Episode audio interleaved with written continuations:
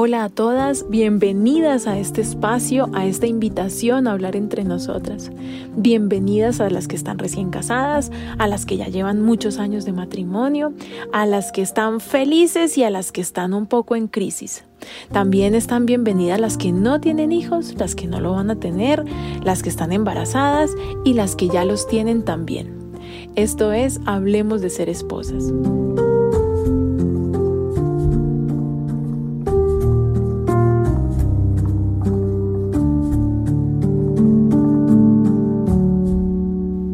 En el tema de hoy vamos a estar hablando sobre por qué no hablamos de ser esposas.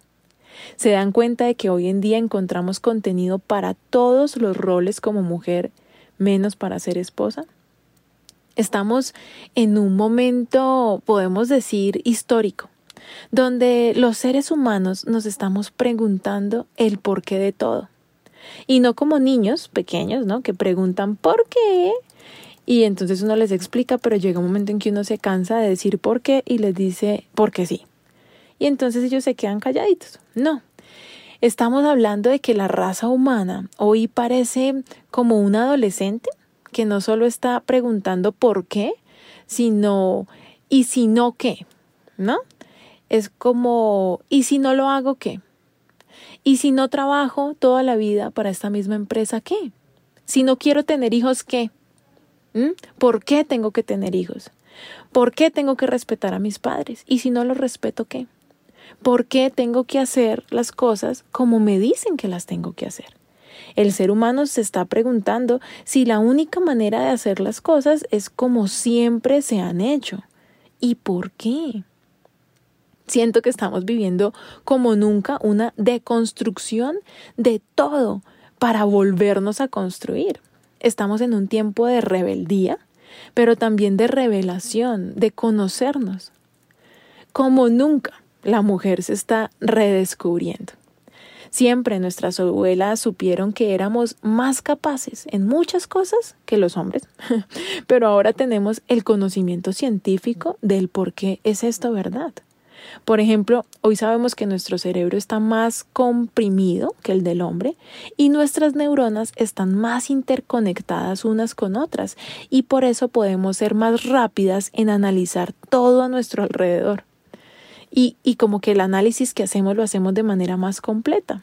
Así que sí, la abuelita tenía razón, somos más capaces en muchas cosas, pero eso lo hemos tenido que ir descubriendo. Y creo que sobre todo el rol de la mujer en la sociedad se está descubriendo y está cambiando. Algunos lo ven como algo malo, a otros les parece que es algo muy bueno. Yo pienso, la verdad, que ni bueno ni malo. Hace parte de la evolución y esto traerá cosas que edifican y cosas que no, pues como en todo hecho histórico, ¿no?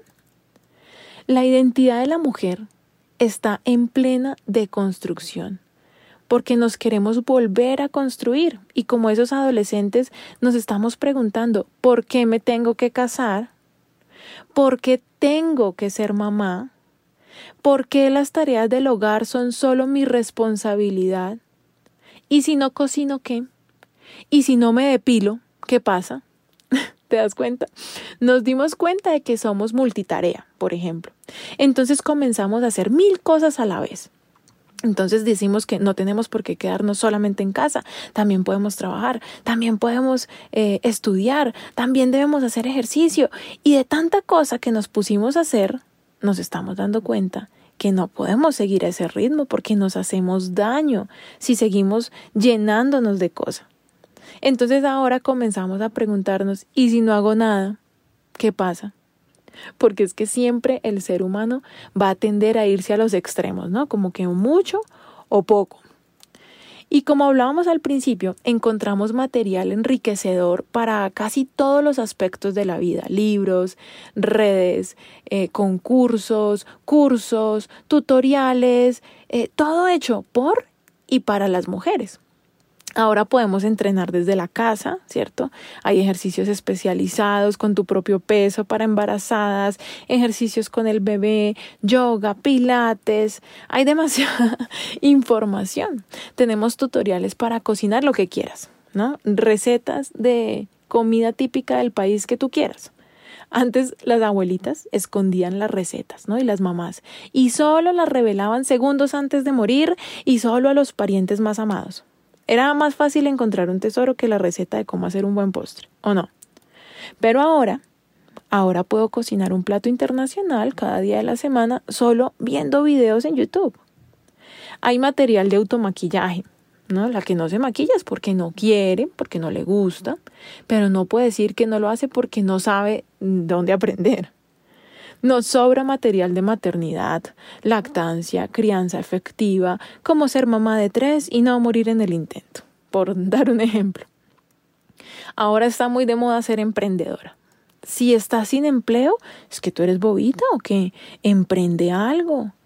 Y como que lo que las que no emprendemos, entonces como que las que emprenden la miran y dicen como, oye, te estás quedando atrás porque no tienes tu emprendimiento. Hoy todas sabemos hacer presupuestos, eh, queremos ser nuestras propias jefas y todo esto es maravilloso. Pero ¿por qué no hablamos de nuestro rol como esposas? Las que somos casadas. Es como si quisiéramos ocultar ante las otras que esto es importante y que nos hace felices, ¿no? Y que lo estamos disfrutando solo que como que nos da pena, ¿no? Con las divorciadas, o que digan, ay, no, es que usted está recostada el marido y sin él no sería feliz. Pero no, pues, ¿qué hacemos? Estoy casada y, y, lo estoy disfrutando. Hay cosas complejas que quisiera mejorar, pero, pero me agrada estar en compañía. Ahora, el divorcio no es lo peor que nos puede pasar. Creo que hay algo peor, que es vivir casada aburrida. ¿Mm? Pero también es cierto que nadie se casa esperando divorciarse, así como nadie abre un negocio esperando quebrar, o nadie quiere irse de viaje y está pensando que el avión se va a caer. Todos queremos disfrutar en lo que sea que emprendamos y queremos ser exitosos, pero estamos cada vez más fracasando en el matrimonio. ¿Por qué? Pues porque cada vez vemos más divorcios encontramos material para superar el divorcio. Pero ¿y si intentamos ayudarnos a ser exitosas como esposas? Por eso este espacio. Para eso este espacio. Para que tengamos herramientas prácticas para ser exitosas en esta área tan bonita de nuestra vida, que no es nada fácil. pero es bonita y es fundamental para el crecimiento de los niños, para nuestros hijos de alguna manera, creemos que la relación de pareja es algo que debe andar solo, fluir, y si no funciona, chao. ¿No? Hasta aquí llegamos, tú coge por tu lado y yo por el mío. Pero en realidad es algo que requiere un trabajo, requiere estrategias, energía, creatividad. Entonces somos profesionales, nos enamoramos, nos casamos o nos arrejuntamos y luego hay como un espacio y de ahí nos convertimos en mamás. Hay un salto en el que cada una se tiene que defender como pueda. Ahora, sé que hay mucho material de trabajo para la pareja, pero siento que si bien es un material muy bueno, eh, siento que se pierden los resultados en señalamientos. No, o sea, él habla de ella y ella de él. Los dos esperan que el otro cambie y pues eso se puede demorar.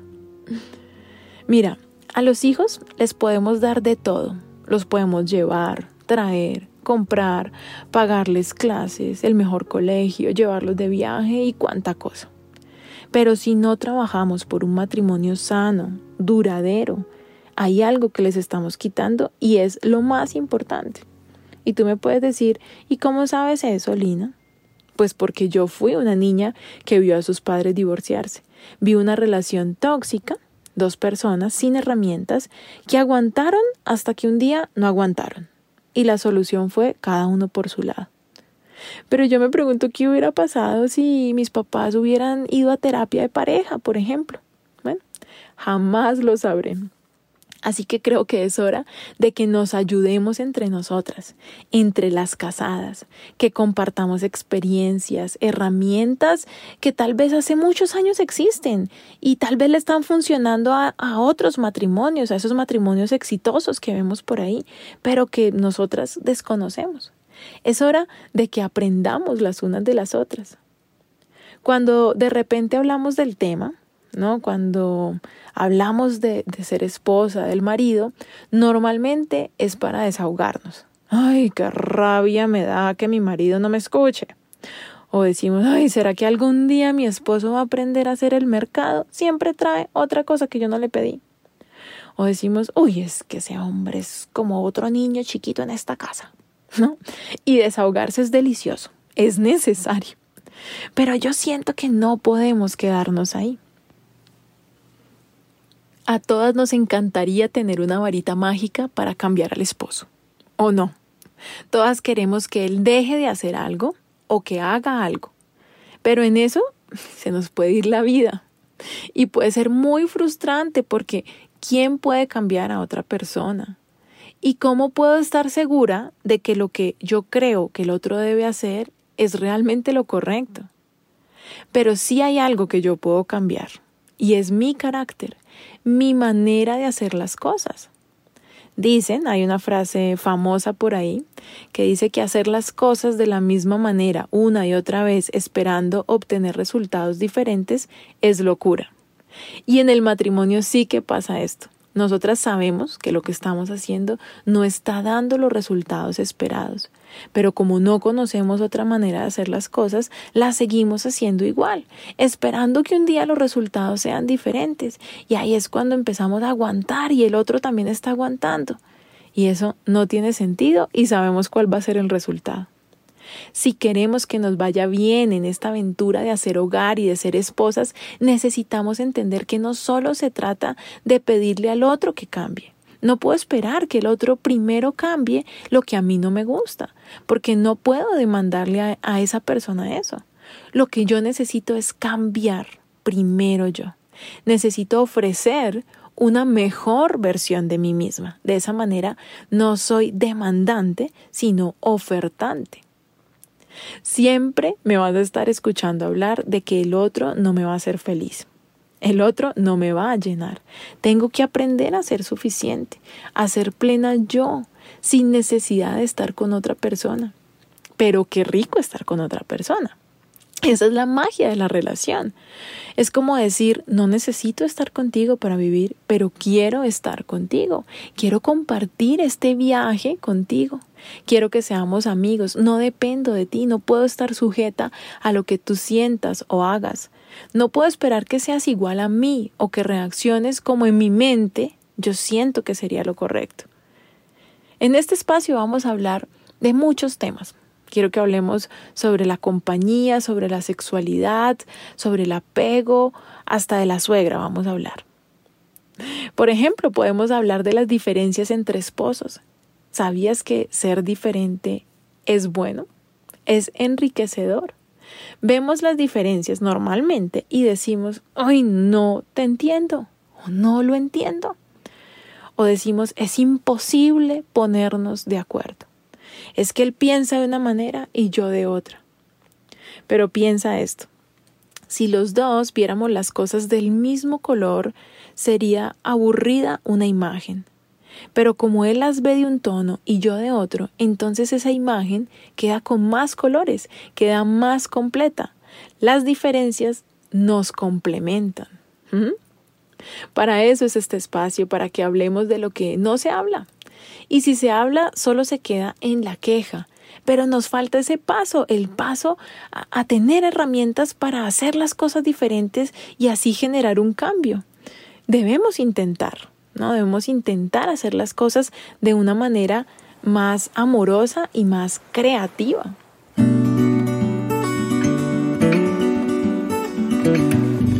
Nosotras las mujeres somos resilientes, somos multitarea, somos fuertes, somos unas berracas.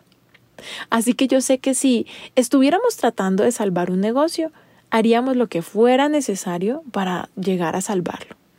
Aun cuando las mujeres hemos tenido un embarazo, por decir algo, esos embarazos que dicen los médicos de alto riesgo, somos capaces de quedarnos meses acostadas en la cama o caminando lo mínimo solo para que ese bebé llegue sano a este mundo. Las mujeres sí que sabemos hacer sacrificios y trabajar duro en pro de una meta. Entonces, ¿por qué no intentar con esa misma fuerza salvar nuestra relación? Y como les decía hace rato, lo peor no es el divorcio. No estoy hablando de que evitemos a toda costa divorciarnos. No. Lo que quiero es invitarte a disfrutar la relación, que a pesar de los años sigamos siendo como novios, sigamos disfrutando y podamos sacarle jugo a, a la vida en pareja.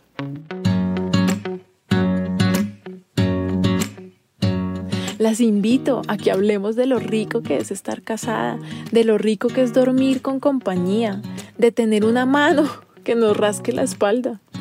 Es tan rico eh, cuando ayudas a esa otra persona, a tu pareja, cuando de pronto el esposo está pasando por una crisis de lo que sea y nosotras podemos ayudarlo y levantarlo. Eso se siente muy bien. Para terminar hoy, quiero que pienses en esto. Quiero que lo analicemos. ¿Mm? Aquí va. Conozco muchas mujeres, y sé que tú también conoces, muchas mujeres que lloran, rezan, oran, anhelan tener un hombre a su lado.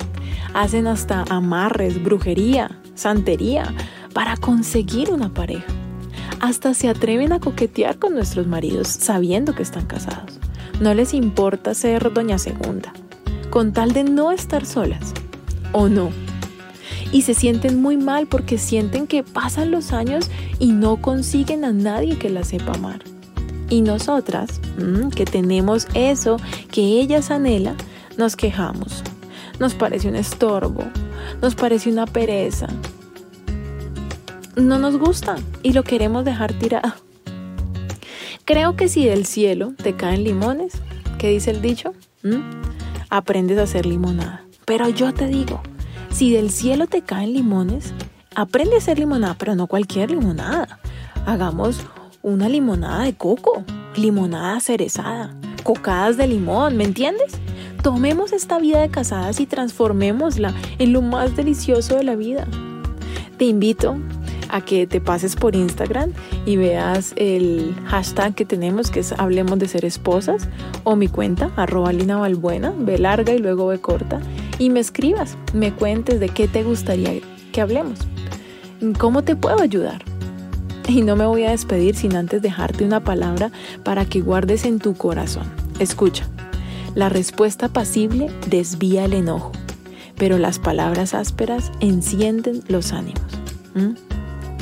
Y recuerda, no te aguantes una mala relación, tampoco te divorcies, hay otro camino.